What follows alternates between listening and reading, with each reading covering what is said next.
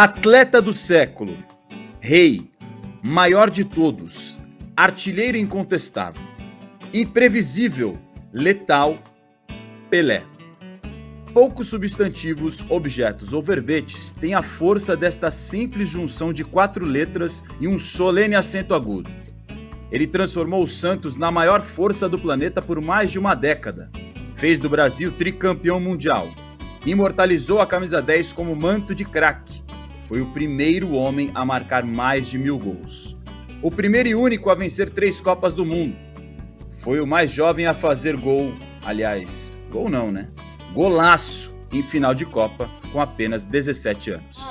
Tenta levantar para Pelé, escorregou na hora para no peito, domina, gol!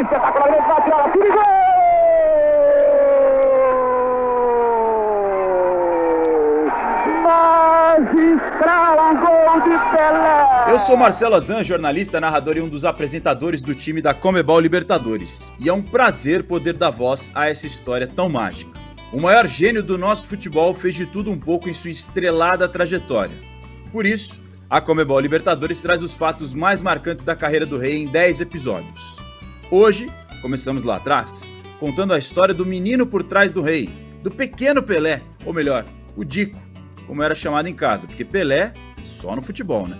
Para contar essa história, vamos conversar com o canhão da Vila e ídolo do Santos, seu Pepe, com o Guilherme Guarchi, historiador do Peixe, Rodrigo, craque revelado pelo Santos e atual jogador do Real Madrid, e com os jornalistas Ted Sartori e Celso Unzelt. Ele que já faturou tantas de bola parada, tanto na marca do pênalti como de longa distância, agora está preparado para a sua consagração para entrar para a história do futebol universal. De uma vez por todas, Pelé. Quase o mesmo espaço de tempo separa o surgimento de ídolos do futebol brasileiro. 19 anos entre Friedenreich e Leônidas da Silva, 20 anos entre a geração de Leônidas para de Pelé e Garrincha. Será que existe essa história de que o universo conspira a favor? A mãe é Celeste. O filho jogou em apenas dois clubes, Santos e Cosmos a conquista do milésimo gol e da Lua no mesmo ano.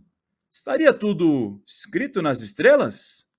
Nascido no dia 23 de outubro de 1940, na pequena cidade de Três Corações, Minas Gerais, Pelé se mudou para Bauru em 1944, ano em que o pai, também jogador de futebol conhecido como Dondinho, acertou com o Bauru Atlético Clube. Ele veio de uma família das classes populares, que trabalhava duro para educar os filhos. Você vai saber um pouquinho mais do início dessa história com o jornalista e historiador Celso Unzelt.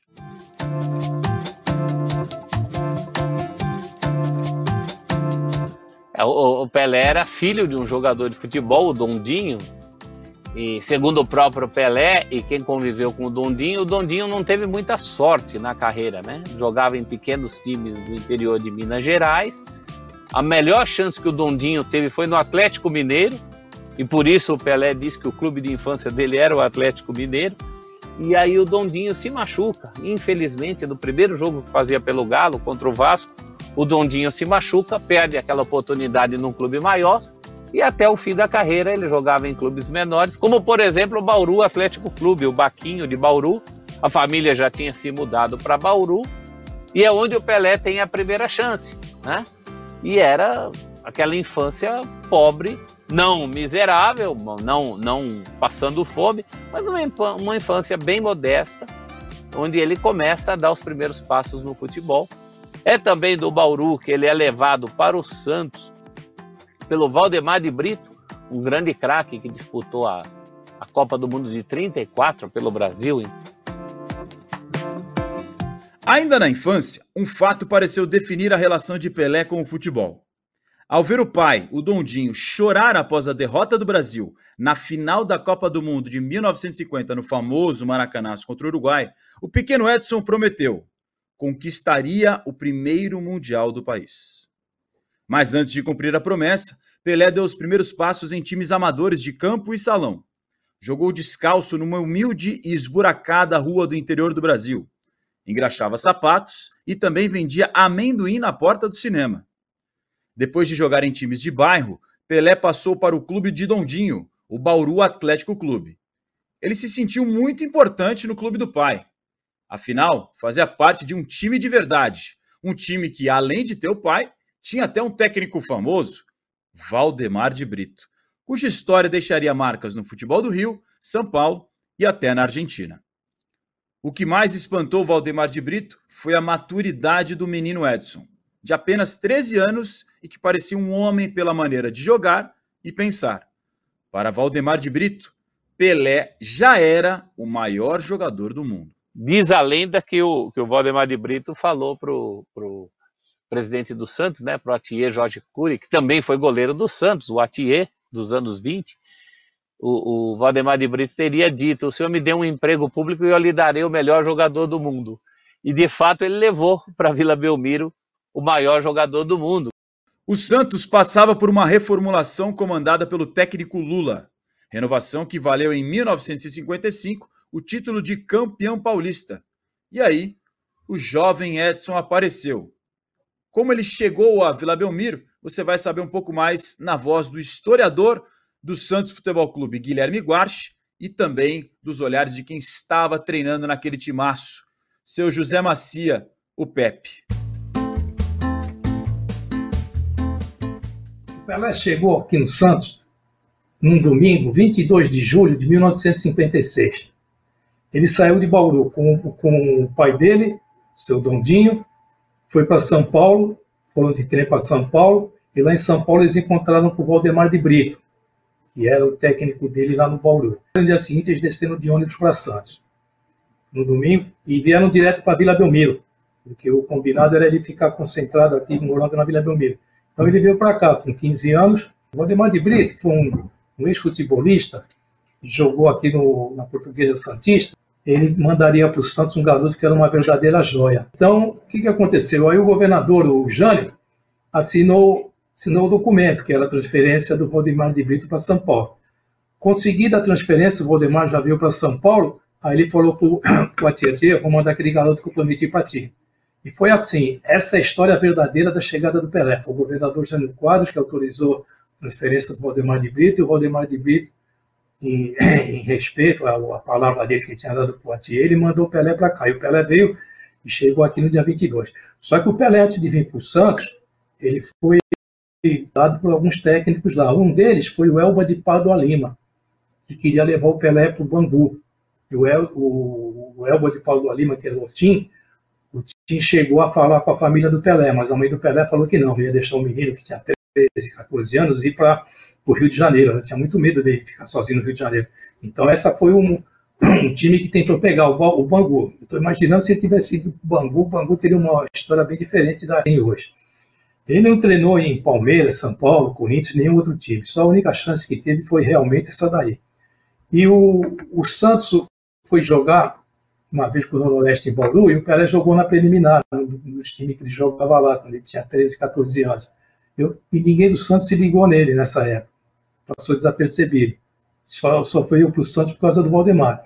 Então, essa é a verdadeira história da, da chegada do Pelé no Santos. Valdemar de Brito, Jânio Quadros e Atier. Então, e o Pelé chega aqui, julho, 22 de julho, um domingo, e já fica aqui na Vila Belmiro. Dois dias depois, na terça-feira, ele faz o primeiro treino.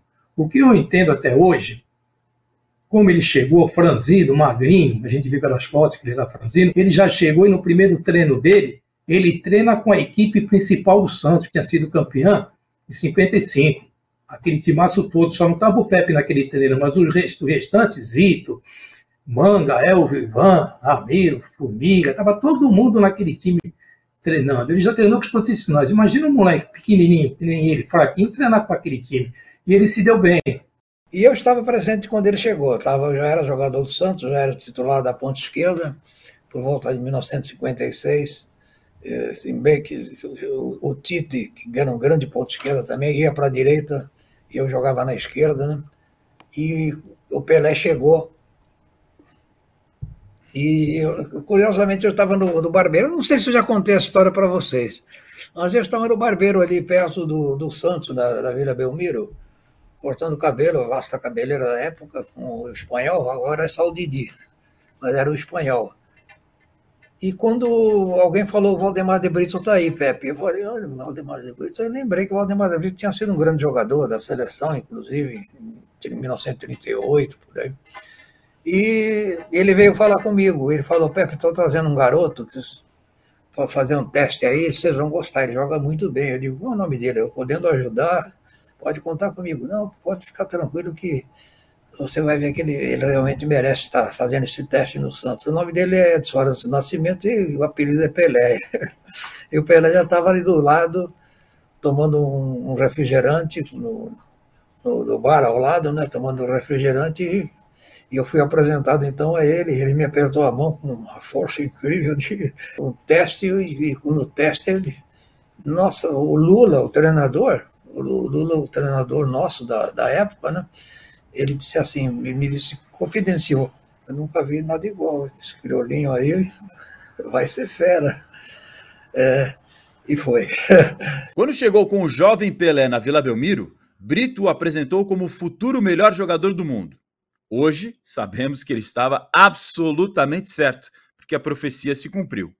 Aos 15 anos, Pelé já mostrava um porte físico acima da média, enorme habilidade para controlar a bola e uma velocidade de raciocínio invejável. No Santos, tudo ia bem. Poucos dias depois do primeiro treino, ele ganharia o primeiro contrato ainda como menor de idade. Ele assinou o contrato não como jogador de futebol, ele assinou como oficial de manutenção. Está esse cargo no contrato dele. Nós vimos outro dia, está lá no cargo dele. Ele é oficial de manutenção, porque ele não podia ser jogador de futebol, ser registrado. Estreou no time profissional com 15 anos, entrando no segundo tempo e marcando um gol na partida de um torneio amistoso contra o Corinthians de Santo André. Veio então o Campeonato Paulista de 1957. O menino apresentou não só o cartão de visitas, mas fez o que sabe de melhor: dribles, passes, grandes jogadas e muitos gols. 36 deles. Com isso, veio a artilharia da competição e a primeira convocação para a seleção brasileira. É curta a história da ascensão do mais importante jogador do futebol brasileiro. Pelé se ambientou rapidamente à Vila Belmiro. O mais difícil era a saudade da família. Duro mesmo era se adaptar a morar numa pensão em uma cidade desconhecida, cidade de praia. Tudo tão diferente da vida do interior.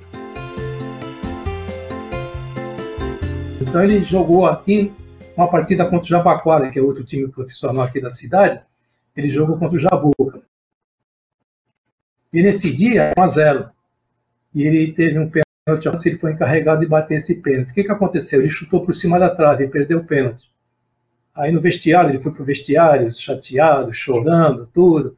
Falou que não queria ficar mais aqui, que queria voltar para Bauru, porque ele perdeu pênalti, que ele não ia ser feliz. Aí começou a se lamentar. Aí tudo bem, o pessoal consolou, falou, deixa disso, moleque. O Salu da Bandinha, que era, o, era um dos técnicos do time, falou, deixa disso, garoto. Vai ter um futuro melhor, perder pênalti todo mundo perde, tu não vai ser o primeiro. Mas ele não se conformou com as palavras do Salu e, à noite, que ele morava aqui atrás do gol, em cima do vestiário principal, ele pegou a mala dele, colocou chinelo, calça, camisa, pegou tudo e estava saindo. Quando ele estava atravessando a rua para ir embora, o Sabuzinho, que era o roupeiro do clube naquela época, o Sabuzinho viu e deu um grito para ele: Moleque, tá indo para onde? Peraí. Aí foi lá conversar com ele. O Pelé falou: ah, Estou com muita saudade da minha mãe, saudade do meu pai, eu queria voltar para lá. Aí ele falou: Ah, não, saudade tu vai sentir, mas tu vai poder voltar lá a hora que tu quiser. Só que agora tu vai voltar para concentração, vai dormir, porque perder pênalti, tu vai perder muito pênalti na tua carreira. Tu tem uma carreira esplêndida, já deu para perceber que tu é um garoto de futuro, tu é um craque, então vai lá, pega tuas coisas, coloca, não fica pensando mais nisso, tu vai perder muito pênalti. Mas em compensação, tu vai marcar muitos gols de pênalti também. Vai lá, pode ir lá, que eu, eu garanto aqui, ninguém vai mexer contigo, ninguém vai falar mais nesse lance, pode subir e dormir. Aí ele subiu e dormiu. Então, eu acho que a torcida do Santos deve muito ao, ao Sabuzinho a ficada do Pelé aqui na Vila Belmiro. Ele ficou aqui com a gente, se ele tivesse ido embora, talvez a história do clube fosse outra, talvez nem eu tivesse aqui contando história. Ele chegou a fazer as malas e ele estava fugindo da concentração do Santos, ele estava indo embora. O Pelé até me disse, é, fiz a minha malinha, era uma malinha caque, daquela cor de, de mala antiga, né? O Pelé estava indo embora de madrugada, escondido. Só que tinha um funcionário do Santos chamado Sabu, que era um faz-tudo ali do Santos, ele estava voltando da feira.